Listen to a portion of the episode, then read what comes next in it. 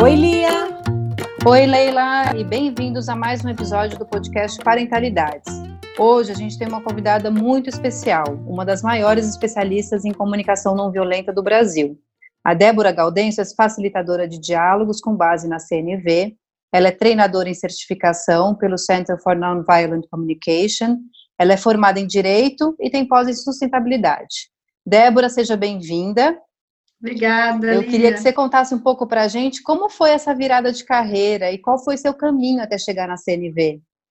Ah, desde a época que eu trabalhava com direito, como advogada, eu já olhava o conflito por uma outra forma. Então, era aquela advogada que, quando alguém falava, olha, aconteceu isso comigo, vamos entrar com um processo? Eu falava, peraí, você já conversou com uma pessoa, você já tentou resolver de outra forma?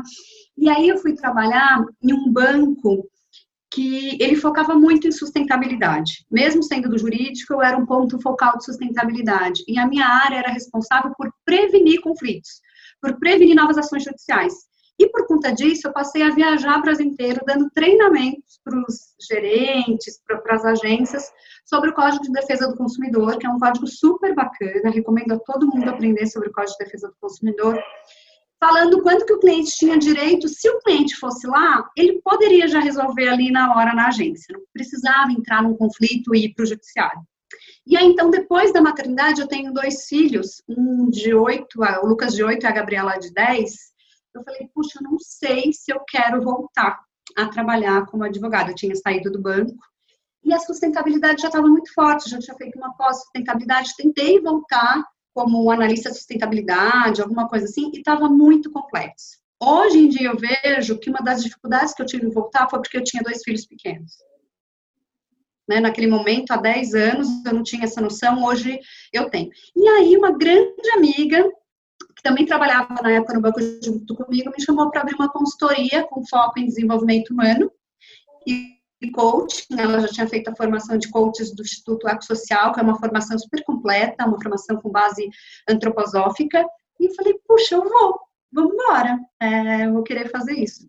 Então, desde o final de 2012, eu comecei a estudar temas que dizem respeito ao desenvolvimento humano e já comecei a levar para dentro das organizações, para dentro das empresas. E nesse momento eu conheci a comunicação não violenta. Falei, puxa, é isso, é com isso que eu quero trabalhar a minha vida inteira. Que legal. E, e, a CNV ela vem ganhando bastante projeção nos últimos anos, né? Eu acho que a, a humanidade, uhum. uma parte da humanidade pelo menos, está nessa busca por uma vida com mais sentido. E aí uma das uhum. coisas mais, mais bonitas assim que eu li, que o Marshall disse, que a gente inclusive tem estudado esse livro aqui, Vivendo a Comunicação Não Violenta, e tá bem no comecinho desse livro, é que a CNV é o idioma da compaixão que ensina para gente a explicar o que está vivo na gente e o que está vivo, entender também, enxergar o que está vivo nos outros. E quando a gente compreende uhum. isso, a gente pode descobrir o que fazer para enriquecer a nossa vida e enriquecer a vida do outro também. Eu acho isso maravilhoso. Eu queria começar uhum. daqui, para você explicar para a gente as bases da comunicação não violenta. Perfeito. Leila, algo que eu sempre falo nos meus treinamentos é que se você pega o livro base da comunicação não violenta aqui no Brasil, aquele sem ser esse que você mostrou, o laranjinha, ele tá assim, comunicação não violenta, técnicas para aprimorar relacionamentos. Me dá urticárias quando eu escuto esse subtítulo. Eu, eu não sei qual foi o, o propósito da editora em fazer isso, enfim, mas para mim não soa coerente porque ah, o nome original em inglês é The Language of Life, a linguagem da vida, não técnicas para aprimorar relacionamentos. Então, a primeira coisa que eu falo, toda vez que eu falo de comunicação não violenta, é não é uma técnica. Se alguém por aí, né, porque agora aumentou muito mais falar sobre isso. Lá em 2012, quando eu comecei, não tinha tantas pessoas falando eu já vi em vários momentos as pessoas falando, vem aprender e dominar essas quatro técnicas, essa, essa, esses quatro passos dessa técnica.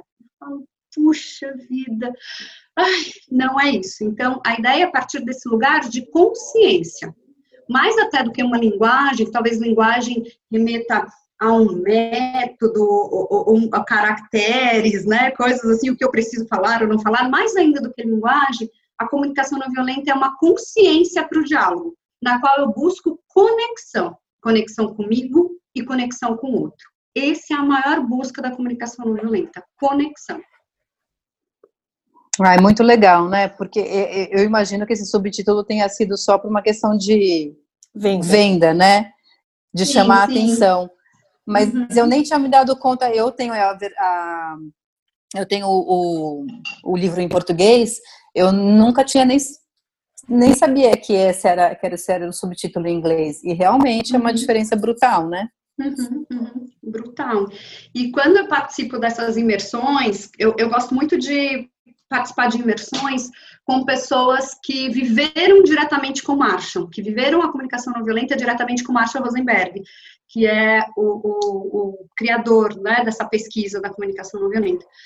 Nenhuma delas mencionam técnicas. Ninguém fala que a comunicação não violenta é uma técnica, né? É mais uma visão mesmo que você pode ter do mundo, uma maneira que você se põe no mundo a olhar para si e olhar para o outro com esse olhar da compaixão, da, da, da empatia, da conexão, como você falou no, no início, né, Leila? Então, essa aqui é, que é a ideia. E aí tem três pilares que eu gosto muito, não sei se, se faz sentido eu falar isso agora, Sim. que foram três pilares que eu conheci com duas irmãs israelenses que estudaram muito perto com Marshall Rosenberg, elas chamam Mick Kashtan.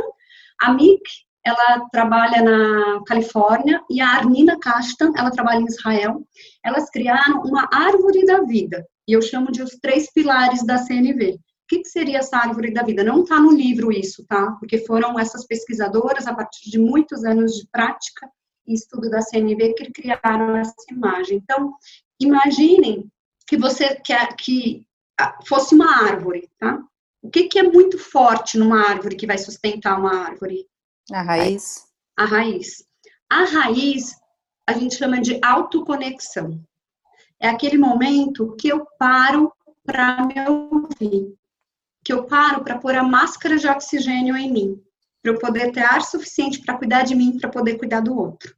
Quando a gente fala de parentalidade, eu vejo que isso é um dos aspectos mais importantes. Não tem Total. como eu cuidar daquela criança, da minha relação, se antes eu não coloquei a máscara de oxigênio em mim. Eu preciso ter momentos no dia, na semana, durante o dia mesmo. Agora em quarentena, que tudo ficou, né, aumentou bem mais a nossa relação com elas, os deveres e tudo mais.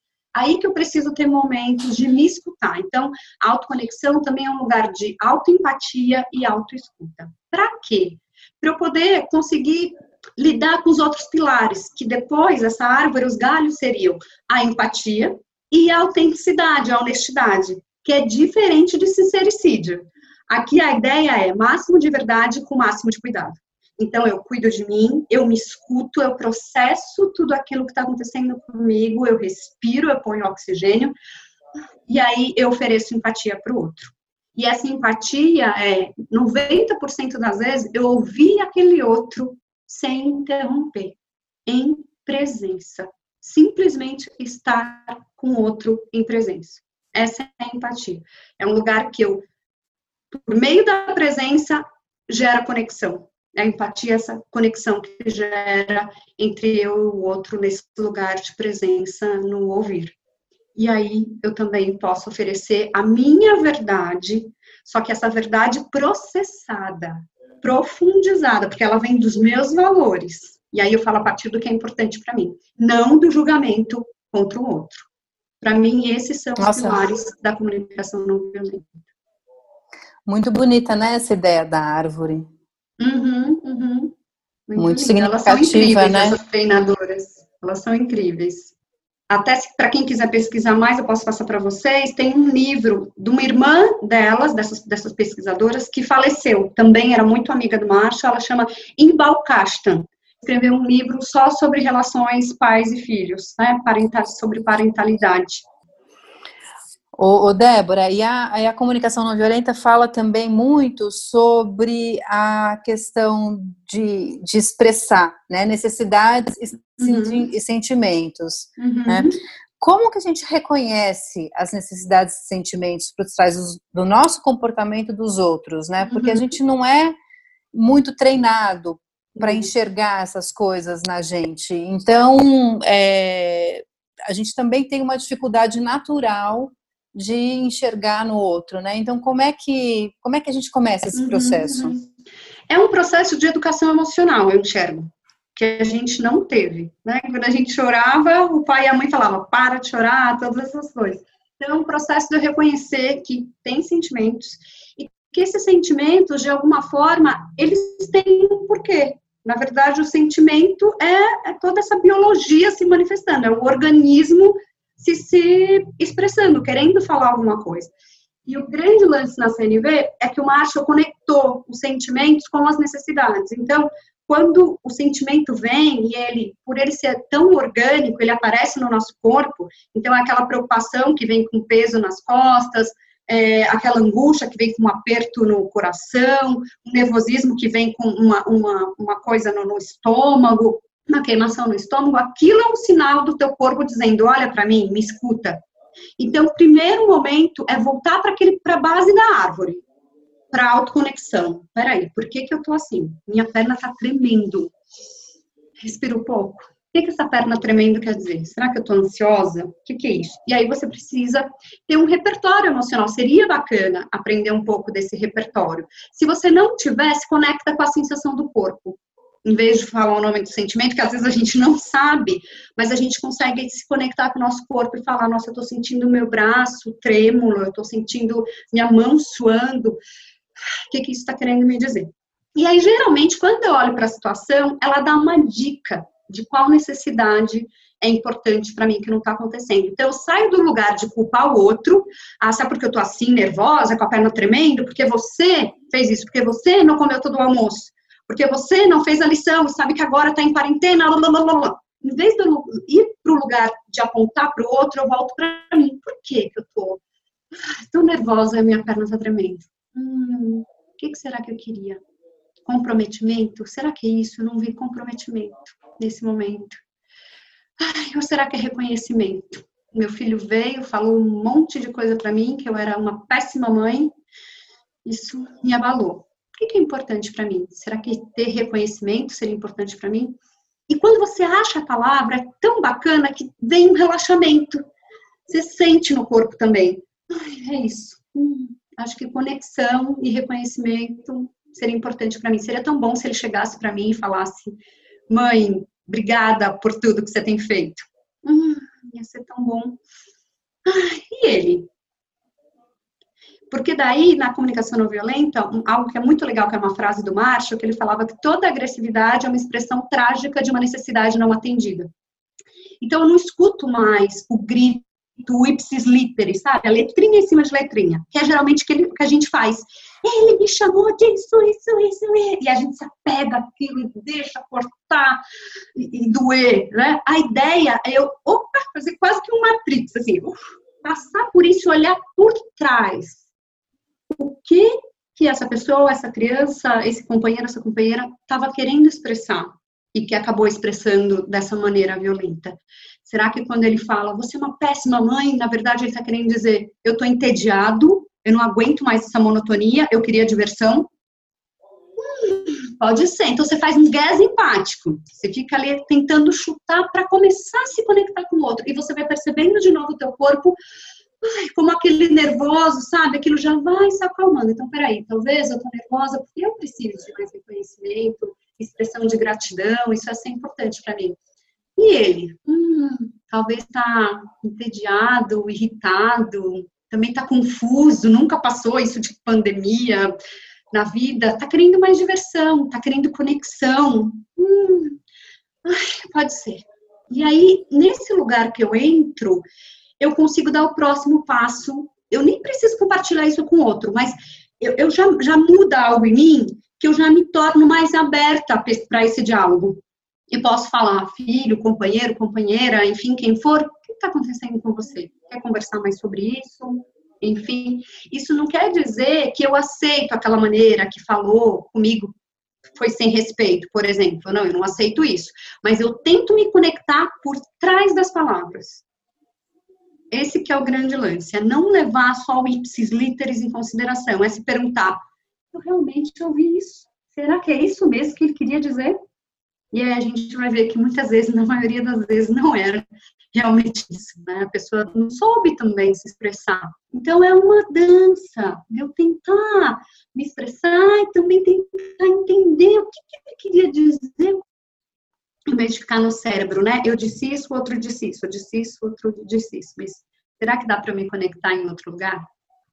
Débora, mas você falou sobre as necessidades, e assim, toda vez que a gente estuda CNV, e, e o pessoal do, do, meu grupo de estudos, assim, é, é unânime em dizer isso, é muito difícil a gente não só se conectar com as nossas necessidades, mas nomear essas necessidades.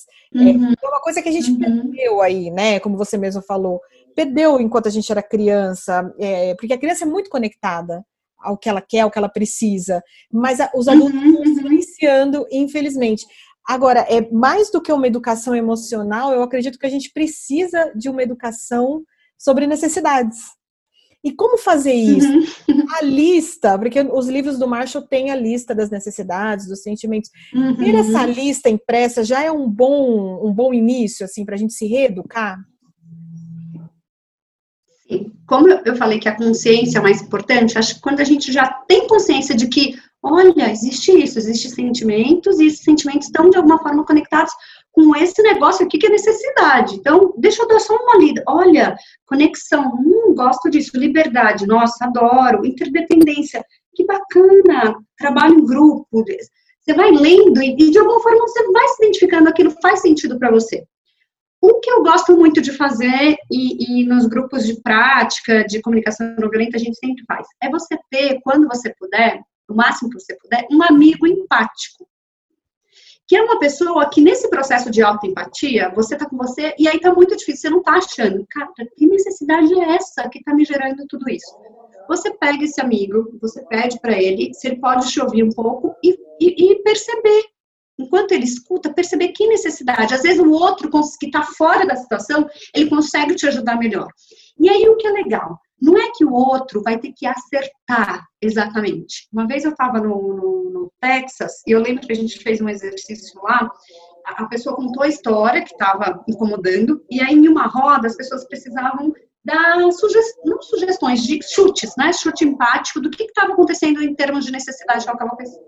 E eu lembro que eu falei para ela, eu falei, olha, para mim, ouvindo a tua história, talvez a necessidade seja tal coisa. E aí eu lembro que ela fez assim, hum, não, não é. Ai, é isso aqui. Então, eu não acertei. Só que só de eu falar para ela, né, mostrar para ela que eu estava tentando conectar ali com ela, ela sozinha conseguiu chegar. Então, às vezes, quando você tem o apoio de alguém na escuta, isso pode ser mais fácil. Então, a pessoa fala: olha, do que eu te ouvi, talvez seja, você está querendo um pouco mais de harmonia, é isso? Aí você fala: hum, harmonia, hum, não sei se é harmonia talvez mais ligado com celebração. Hum, eu acho que é celebração. Então você vai tendo uma conversa, sabe? Eu vejo que isso é algo que pode apoiar bastante quando você tem um amigo empático. E se você não tiver, talvez pegar a mesma lista e, e, e, e lendo cada um e ver o que, que mais toca, ou até mesmo as, as listas não são é, finitas, né? Você pode agregar algo que ali para você seja muito importante. Então, é uma descoberta também. A comunicação não violenta é uma pesquisa.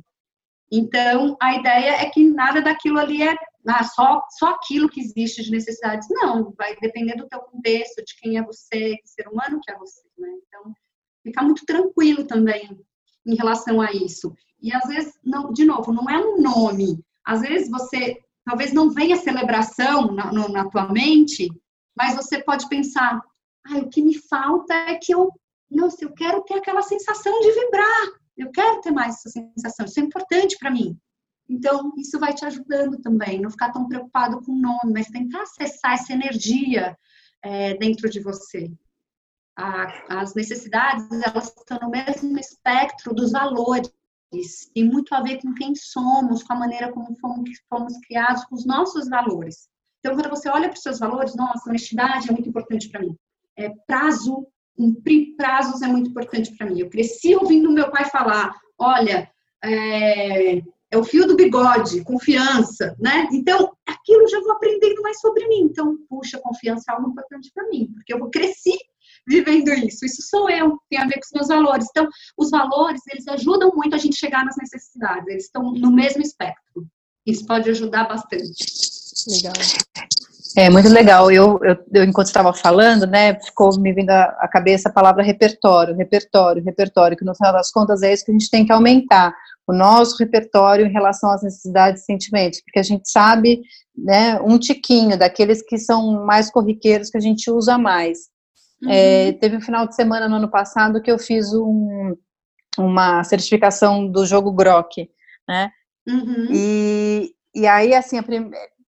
é, foi a primeira vez que eu estava entrando em contato com o jogo e eu fiquei impressionada com a quantidade de sentimentos, com a quantidade de necessidades expostos ali e de como as coisas, de como, dependendo do sentimento da necessidade, assim, é, é muito sutil a diferença entre um e outro e a gente não sabe qual é a diferença. A gente não uhum. sabe, às vezes, se a gente está uhum. angustiada, se a gente está aflita, se a gente está né, nervosa. Quer dizer, qual é a diferença entre essas coisas? É muito difícil.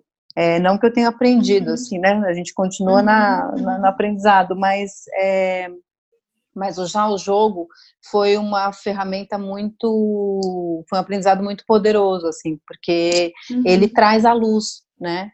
Coisas que você às vezes tem dificuldade de nomear, né? Ele faz uhum. essa é, junto, claro, com o, o, o, seu parceiro de jogo, enfim, é, uhum. ele faz esse trabalho da escuta empática, né, da sugestão uhum. empática, do chute uhum. empático, e aí te ajuda a uhum. clarear uma, uma situação que, que não estava clara antes, né, é, e aí juntando um pouquinho uh, com o que você falou, né, a gente é, os conflitos eles estão aí, né? Eles existem dentro das nossas casas, eles existem é, dentro das empresas, eles existem, enfim, qualquer instância, né? É, em que a gente esteja. É, e a dinâmica normal né, das pessoas é entrar na culpa e na vitimização, né? Na culpabilização e vitimização, uhum. que é o nosso que é o nosso normal, né? A CNV não faz esse caminho, né? É, e aí eu queria saber, uh, queria que você desse umas dicas, assim, né? Primeiro, como é que a gente consegue caminhar para sair um pouco desse, desse jogo, né? Você já uhum. falou um uhum. pouquinho, né? De se escutar, de, de se autoconectar, enfim, de fazer uma... Uh, e aí conectar com o outro, etc. Mas, é, na prática, é, no meio de um conflito, uh, que, que, dicas que você dá? Tem tanto conflito com, com pares, né, com colegas de trabalho, uhum. com pais e, e, e, filhos, enfim, que, que, dicas que você dá para a gente sair dessa dinâmica que, no final das contas, não leva a, a muita uhum. coisa, muitas vezes, né? Existe uma maneira de enxergar uh, esse movimento que a gente faz, que é um movimento mais automático, como você falou, né, de ir para a culpa, para a vitimização, e que eu acho que pode ser interessante das pessoas conseguirem perceber que existe esse lugar de vitimização, de, de culpa, mas que elas têm escolha. E a partir daí começar a fazer uma escolha mais consciente de como quer responder a esses conflitos. Então, não sei se vocês sabem que a comunicação não violenta ela também é chamada de linguagem da girafa, né? Sim é, porque a girafa é um animal que tem proporcionalmente aos outros animais a maior, o maior coração. E também por conta do pescoção dela, ela tem uma visão ampla do que está acontecendo. E aí ela acaba sendo o, o, símbolo da comunicação não violenta. Ao contrário, uma linguagem automática, a linguagem que a gente aprende ali desde criancinha, o macho quis utilizar um chacal, um lobo, um lobinho para uh, ah, ilustrar.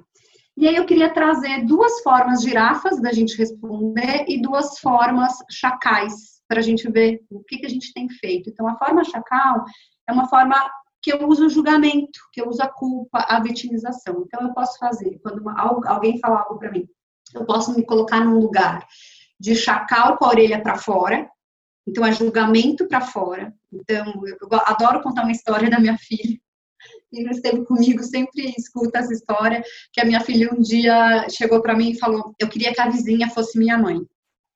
Ui. E aí eu posso ficar, assim que eu escuto, eu posso ficar no lugar de chacal com orelha para fora. O que é chacal de orelha para fora? É julgamento com julgamento. Se ela falar isso, eu queria que a vizinha fosse minha mãe, o que, que eu posso responder nesse modo chacal? Vai ter que se contentar comigo. Sua mãe sou eu. E não tem jeito. Uhum. Ou então eu posso falar, sua malinha tá aqui, pode ir embora. Né? Tem gente que fica nervosa e fala coisas assim. Então, esse é o lugar de bater o levou. É julgamento com julgamento, crítica com crítica que é um lugar insustentável. Se eu estou pensando que o foco é conexão, aqui não tem conexão nenhuma, só me distancio. O outro lugar, ainda no chacal, é o chacal com a orelha para dentro. Aí o julgamento vai ser contra quem? A gente mesma. Contra você mesma. Contra a gente mesmo. Que muitas vezes a gente não percebe isso. A gente só fica colocando holofotes no julgamento para o outro. Ah, não pode julgar o outro, não pode julgar, não pode julgar. Eu também tenho que preciso começar a perceber como que eu falo comigo nesses momentos. Será então quando a minha filha fala eu queria que a vizinha fosse minha mãe, o que eu falo para mim? Ai, é verdade, a vizinha é muito melhor do que eu, eu não sei por que, que eu fui ter filho, não consigo educar, é muito difícil, tá vendo? De novo, eu tô fazendo um péssimo trabalho, nossa. Né? Eu entro nesse lugar de vítima de culpabilização, o que é um julgamento contra mim. Então, a ideia é em vez de ficar nesse lugar de violência para fora ou violência para dentro, eu escolho as duas outras cadeiras, vamos dizer assim, que são as da girafa. Que a gente já falou aqui, que é autoconexão, autoempatia. Então, empatia para mim. Eu me escuto primeiro. Então, quando eu escuto a minha filha falar, queria que a vizinha fosse a minha mãe, eu escuto eu, Débora. Hum, nossa, que tristeza. Que raiva, que tristeza porque para mim reconhecimento é muito importante. Hum. É uma forma que eu escolho. Eu me acolho, eu me escuto. Né? Ou eu posso também, a próxima cadeira, é eu escutar o outro nesse lugar. Então, aí a girafa com a orelha para fora. Então, quando a minha filha fala isso, o que, que ela está sentindo e precisando? Ela está frustrada porque ela queria continuar brincando. Ela está frustrada porque ela queria mais diversão ela está frustrada porque ela só tem 10 anos e não tem autonomia total para decidir o que ela quer. Ela está frustrada porque ela está ela tá entediada e queria fazer uma coisa diferente, queria inovação, criatividade, coisas novas. Não é sobre mim, então isso passa. Não é sobre mim. Não tem a ver com eu ser uma má ou boa mãe. Tem a ver com o momento que ela está passando. E isso que é muito legal, outro conceito das necessidades, eu, eu, quando eu faço curso, eu entrego uma lista de necessidades, eu coloco que a necessidade também é a maneira pela qual a vida quer se manifestar nesse momento. Tem um momento que a vida quer celebração, tem outro momento que a vida quer descanso, tem outro momento que a vida quer luto, tem outro momento que a vida quer uh, expressão, conexão, compartilhamento. Então, quando eu me conecto nesse lugar de que ela está falando tudo isso, porque ela está passando por um momento assim, assado, e eu vou apoiar de alguma forma. E às vezes não é que eu vou chegar do chacal, já vou direto pular nessa cadeira da empatia para o outro. Eu preciso passar muitas vezes pelas quatro fases. E isso eu faço no meu momento de autoconexão. Eu gosto muito de usar um caderno para escrever o que está vivo em mim. Isso é um dos melhores exercícios, assim, que eu acredito de autoconexão. Então eu escrevo cara, o que aconteceu? Aí eu faço o chacal com tudo. Aquele, isso e aquilo, tá vendo que folgado? Blá, blá, blá, faço todo o chacal para fora, todo o julgamento no caderno. Depois, e aí entra a vitimização, entra tudo. Depois, o que eu faço? Eu olho para aquilo e falo assim: eu tô chamando o outro de folgado, o que, que eu tô precisando? Hum, talvez acho que eu precise de ajuda. Eu acho que eu tô precisando de apoio. Eu acho que eu estou precisando de suporte. Então, com os nossos julgamentos sobre o outro, sobre a gente mesma, a gente aprende muito sobre a gente. Então, a ideia é acolher esses julgamentos, mas fazer um, um processamento neles, um pente fino. O que que esse julgamento me diz sobre o que eu preciso e talvez me diz sobre o que está acontecendo com o outro. Mas só uma dúvida é, que me bateu agora, assim, né? esse desabafo que você faz no caderno tal, como é que você, como é que no calor do momento você resolve isso? Porque isso você consegue resolver depois, uhum, né? Uhum. Fazendo esse desabafo tal, e aí tendo o distanciamento necessário para falar, bom, tá, consigo enxergar a situação com mais é, com mais clareza. Mas na uhum. hora do conflito, é, que ferramentas que você acessa para você não o que eu vejo ir que por a esse prática caminho? a prática ajuda eu ter consciência do que está acontecendo e aí eu ou saio de perto ou respiro ou falo que eu preciso de um tempo eu tomo tem uma frase que eu adoro de um psicólogo chamado Rollo May que ele fala ah, entre o estímulo e a resposta tem um campo ali mora a liberdade humana então eu escolho reagir ou responder para eu responder, eu preciso de um tempo. Então, eu busco aquele tempo, seja parando e ó, tomando um gole d'água para vir aquele oxigênio, seja pedindo cinco minutos agora, ou até falando com o filho, a mamãe precisa de cinco minutos. Estou vendo que a mamãe está nervosa, você está nervoso também, precisa de cinco minutos, daqui a pouco a mamãe volta para continuar essa conversa. Ou então fala, amanhã cedo a gente vai dormir, amanhã cedo a gente continua essa conversa. O que eu vejo é não continuar nesse lugar se você não sente que você está com essa serenidade, essa energia emocional para continuar. Ou mesmo no trabalho. Falar, olha, estou percebendo que os ânimos aqui estão um pouco alterados, eu não estou bem, ter essa vulnerabilidade, falar, eu não estou bem, não estou conseguindo raciocinar agora, preciso de 10 minutos, daqui a pouco a gente volta para essa reunião que é a autenticidade que a gente fala, essa fala corajosa de abrir mesmo a vulnerabilidade. Eu não estou gostando da maneira como essa reunião está seguindo, eu acredito que daqui a gente não vai sair com algo produtivo, eu preciso de 10 minutos, 20 minutos, para daqui a pouco voltar com vocês. E aí, nesse e o sincericídio momento, você faz no caderno, né? Isso, sincericídio não você faz no caderno. Pessoas. É, não na frente é. da pessoa. Vai uhum. ser bem mais produtivo. É. É a autorregulação, né? É, eu, eu vou dar o meu testemunho aqui, porque eu uso o caderno. Eu comecei a usar faz pouco tempo e, gente, é, realmente transforma muito.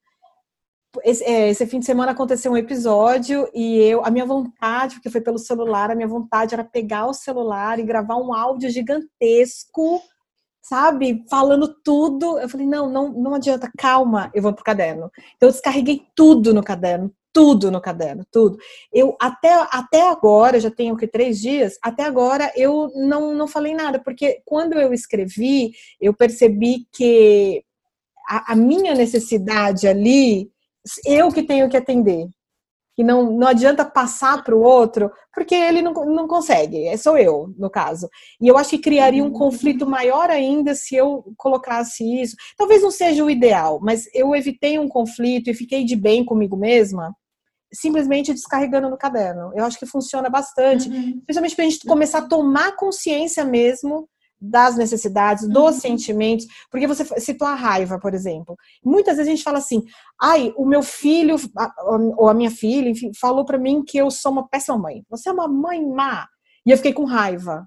Aí, e o meu marido disse ou fez tal coisa. Eu fiquei com raiva. E lá no trabalho, eu fiquei com raiva. E às vezes as pessoas param na raiva e não vão nem uhum. para baixo do que está ali na raiva e nem para cima. E a raiva, na verdade, ela tem, ela tem uma importância, ela tem um sentido muito, muito forte, né, Débora? Uhum.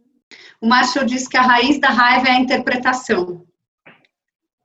Isso me ajuda muito. Quando eu percebo que eu tô com raiva, porque a raiva vem forte no corpo, né? Você percebe, esquenta, enfim. Eu penso, Débora, o que, que você está interpretando dessa situação? Volta para o fato, observa o que está acontecendo. Isso me ajuda a voltar de novo para o meu lugar, fazer essa, auto, essa autorregulação.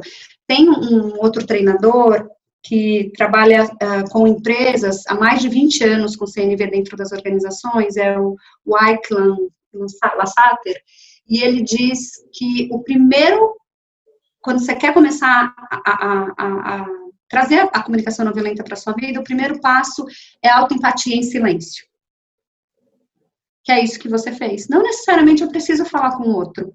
Quando eu me sentir preparado, o momento, enfim, e, e já ter processado aquilo, aí eu, eu falo com o outro. Mas o primeiro passo é a autoempatia em silêncio, que é isso que você fez no caderno e se autorregulou ali para você, ok, tudo bem. Talvez em outro momento, quando surgir de novo, eu vou até ter mais preparada para poder falar desse lugar que busca conexão e não é, agressividade. Sim. É, boas dicas. É, Débora, para começar a introduzir essa, a questão da CNV com os filhos, Como é que a gente começa? Pelo exemplo? É, enfim, repertório emocional? Que dicas uhum, que você dá? Uhum, sim, acho que pelo exemplo ajuda muito. É, eu vejo que os meus filhos, eles acabam até falando um pouco, né, do mesmo jeito que você acaba falando, onde você foca, porque a CNV está muito isso, onde que você vai pôr o foco. E aí eles também começam a pôr o foco nisso, então eu, eu trago muito uma linguagem que a gente diferencia de uma linguagem dinâmica, em vez de uma linguagem estática, então, linguagem estática, aquela baseada em rótulos, então, o preguiçoso, o lerdo, nunca entrega o trabalho, nunca apaga a luz. Então, essa linguagem não, não, não existe aqui em casa, porque a gente prefere uma linguagem dinâmica. Então, olha, ah, tinha combinado de você apagar a luz quando descesse, você desceu e a luz está acesa. O que aconteceu? Então, a gente troca. E quando eles trazem, então, às vezes sai, ai, a, a Gabi fala, Lucas é um chato. Eu falo, o que que ele fez que você está dizendo que ele é um chato? para ir criando consciência. Sim, né? geralmente aí, as, as, geralmente as afirmações genéricas elas caem nesse lugar, né? Isso, do, do rótulo. É, e aí a pessoa quando ouve aquilo se sente julgado, não se sente visto. E o mais importante que eu tenho estudado sobre as necessidades, que eu vejo que o ser humano mais quer é ser visto. Quando você fala fofoqueira, folgada, preguiçosa, ele se sente encaixotado. Então, o ideal é que a gente use esse lugar de, olha, aquele dia aconteceu tal, tal coisa, você falou isso que aconteceu. É uma linguagem dinâmica. O que foi que você observou que o outro fez, eu te disse e aquilo te impactou. Então, eu tenho trabalhado muito isso da linguagem, né, de uma linguagem estática para uma linguagem dinâmica tenho é, trabalhado bastante também o repertório emocional, então em casa está sempre vários livros à disposição deles e mostro para eles vários livros à disposição sobre essa educação emocional. Então eu tenho o emocionário, um dos sentimentos, outro de sentimentos por aí, e eu tenho visto agora que eles sozinhos têm buscado. Então, eles estão lá nervosos e aí eles estão fazendo essa autorregulação sozinhos. Então, esses dias o de oito foi lá na estante, pegou o livro, eu só fui olhando, quando eu entrei no quarto dele, eu vi que ele estava lendo. É, e aí eu falei, o que aconteceu? Aí ele falou, olha, eu tô lendo aqui frustração por causa disso, isso e aquilo no meu dia aconteceu, acho que eu tô frustrado. Ah, estou com raiva por causa disso. Falei, ah, então você tá com raiva e frustrado? Aí ele falou, sim, e triste. Uhum. Então, eu achei bacana que já começa a perceber o que está acontecendo. Então, a gente vai trabalhando com isso, principalmente nos sentimentos, e eu também reconheço o que está vivo neles. Então, você está nervoso, você está assustado, você está assustada, o que está acontecendo, né? Para ter, ter essa, essa abertura para buscar essa conexão. E, e, enfim, outras coisas também, como tentar não fazer ameaças, nem recompensas, né? Esse tipo de coisa que para mim é um dos mais complicados. É engraçado que esses dias o meu pequeno falou assim para mim: Isso é uma ameaça, mãe? já, isso é uma ameaça. Falei, não, isso não é uma ameaça, é uma consequência ações. Ele, eu acho que isso é uma ameaça. Ele já sabe que ameaça não é legal, que não funciona, que, enfim. Então a gente vai e às vezes eles se rebelam, né? A minha de 10 esses dias falou, mãe, você é uma farsa em comunicação. Nossa, que forte! a minha de 10, ela é o, o meu ponto de desenvolvimento. Os nossos então, filhos são, né? É, são, são cada um então, do seu jeito. É, é, é, mas ela pega ali fundo, sabe? Ô, Débora, mas é, isso aqui é, é interessante. Não, com certeza. Isso que é interessante também, que é uma coisa que eu, a Lia, a gente sempre fala isso com, com os pais, né?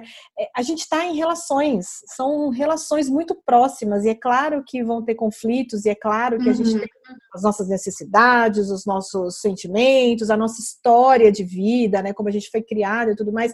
Então, assim, é dizer que, ah, eu nunca vou dar um grito, ou nunca vou fazer uma ameaça, ou uma chantagem, é realmente é uma hipocrisia. Acontece, a uhum. gente às vezes perde a cabeça. O importante é depois se reconectar.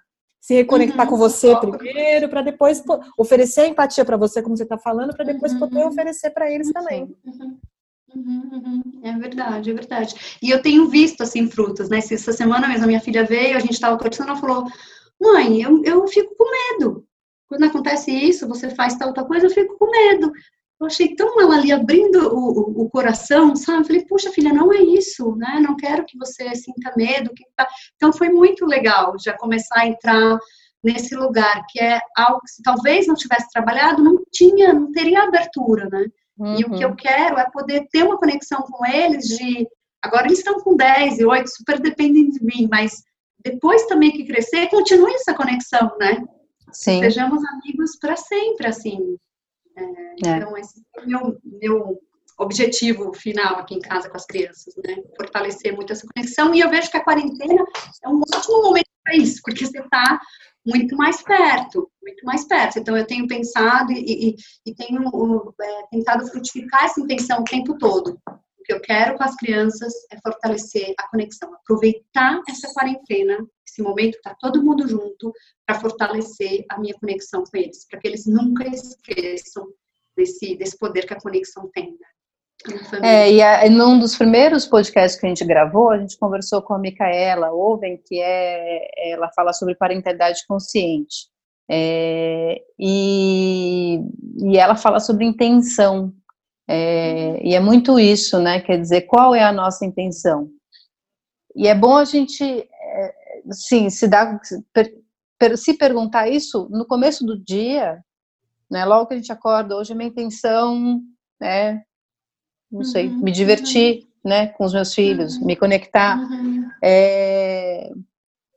E a gente se perde dessa intenção ao longo uhum. do dia N vezes, né? Então, quer dizer, trazer ela à tona da nossa consciência também ajuda, né, nesses momentos, a gente se conectar, a se reconectar né? Porque porque é isso, né? A vida acontece, seja em quarentena, seja fora da quarentena, enfim, mil episódios acontecem durante o dia que tiram, que desviam a gente. Né? Uhum. Então a gente está conectado com a nossa intenção, pensar nisso de manhã logo que acorda, né? Aquilo que de repente faz sentido para você naquele dia, que você quer é, né, jogar luz sobre isso naquele dia, tal. E, e lembrar disso a cada vez que o conflito aparece. Também eu acho uhum. que é uma boa é uma, uma boa saída, né? Uhum, uhum, uhum. E a gente vê que, né, Leila, que a, a CNV e a parentalidade positiva têm muitos e muitos pontos em comum. Uhum. Sim, uhum. é, que os pontos que se sobrepõem e também que se entrelaçam, assim, né, que se complementam. Uhum. Que como se a complementam. mesma falou, né? É meu ponto de é, de desenvolvimento, a gente fala muito sobre uhum. a parentalidade positiva. E aí a gente, eu só queria complementar o que você disse, Lia, que a gente volta para o caderno. Tem um caderninho e acorda, toma o seu café, faz a sua meditação, enfim, todo o seu ritual e coloca no caderno a sua intenção para aquele dia, ajuda muito. Gente, a intenção na quarentena pode ser preparar o almoço antes da uma da tarde. Uhum já uhum. vai te dar uma paz, assim, um direcionamento para onde você quer ir. E claro, pode ser também, hoje eu vou pegar, vou ler um livro, vou fazer uma atividade de mindfulness ou uma brincadeira de ou, ou qualquer coisa que você queira fazer com seus filhos, também vale muito a pena. Ou não vou É, porque pode ser uma intenção com você, né, com você, com você mesma, pode ser uma intenção em você em relação às pessoas, né? Enfim, pode ser diversas coisas, mas é Sim. é importante ter isso na cabeça, a gente esquece tanto, né? Eu tô falando por mim mesma, assim. Sim, o que a é... escrita, ela tem já, já foi comprovado até pela neurociência, né? Quando você escreve, você fixa mais no seu cérebro. Então, escreve uma frase que seja. É uma dica legal aí pra gente Sim. levar pro, pro, pros nossos dias. Quarentena ou não quarentena, vale muito a pena. É, é. É, Débora. É incrível. A escrita, ela é curativa também. É, então, sim, é. pode ajudar muito mesmo ter esse caderno. Sim, super curativa. Tanto que às vezes, né, nesses desabafos que a gente faz na escrita, a gente nem precisa voltar para a pessoa, é. porque a gente já resolve, né? E, e, a gente com a gente mesmo. É muito legal. É, Débora, é, a gente queria super agradecer sua disponibilidade. É, seu tempo aí para falar com a gente. Eu acho que tem muitos assuntos aí que, que podiam ser abordados, mas a gente pode combinar de ter outras conversas. Uhum, Quem sabe pessoalmente, né, da próxima vez. Sim. É, para a gente poder se abraçar. Verdade, né? verdade. Contem comigo, gente. Foi muito bom, gostei muito. É um tema que, de fato, me toca o coração. Não é só o tema que eu trabalho, é o tema que eu vivo no meu dia a dia, com os meus filhos, com o meu companheiro em tudo que eu faço, na rede colaborativa que eu trabalho, e também é o, o tema que eu facilito dentro das organizações. Então, eu estou vivenciando isso o tempo todo, é algo importante para mim, porque eu percebo o poder que essa pesquisa tem, que essa abordagem tem, de de fato transformar as relações, a gente com a gente mesmo, nós com os outros, e sistematicamente, quanto isso também pode ser transformador. E a gente Muito espera legal. que você que está ouvindo, que ainda não conhecia a CNV, que parta dessa conversa deliciosa com a Débora para conhecer mesmo esse que, na minha opinião, é um, um, modo de vida mesmo, um modo de vida mais, uhum. mais rico, mais iluminado, mais compassivo. Débora, super obrigada e até a próxima. Obrigada. Até a próxima. Obrigada e parabéns pela sua trajetória. Parabéns, Débora. Tchau, tchau. tchau Lia. Tchau, Leila. Tchau, Débora. Até a tchau, próxima. Gente, obrigada. Tchau, foi ótimo. Obrigada. O Parentalidades é um podcast semanal. Para ser avisado sobre novos episódios, não esquece de segui-lo. Se gostou, compartilhe em suas redes sociais. Aproveite e segue a gente também lá no Instagram. Os nossos perfis são o conecta.me e o liavasco underline educacau. Tem uma sugestão de tema ou entrevistado? Escreva para a gente no podcast parentalidades@gmail.com. E até o próximo episódio.